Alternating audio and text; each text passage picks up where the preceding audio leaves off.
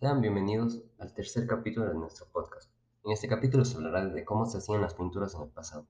Para esto las personas utilizaban cosas muy interesantes para hacer las pinturas, que se ven realmente increíbles. Para esto ellos utilizaban su sangre o sangre de animal.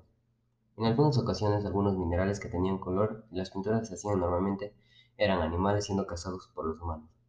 Estos se hacían en paredes de cuevas y en algunas que aún perduran hasta el momento. Las pinturas que se conservan en las cuevas de España y el sur de Francia representan con increíble exactitud bisontes, caballos y ciervos.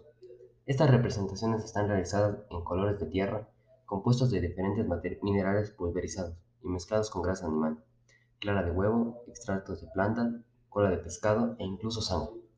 Se aplican con pinceles hechos de varitas y juncos o se soplaban sobre la pared.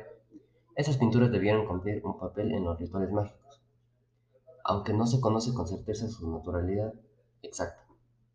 Por ejemplo, en la pintura rupestre de Lacaux en Francia, aparece un hombre entre los animales junto a varios puntos oscuros. Aunque su exacto significado permanece desconocido, demuestra la presencia de conciencia espiritual y la capacidad de expresarla por medio de imágenes, símbolos y signos.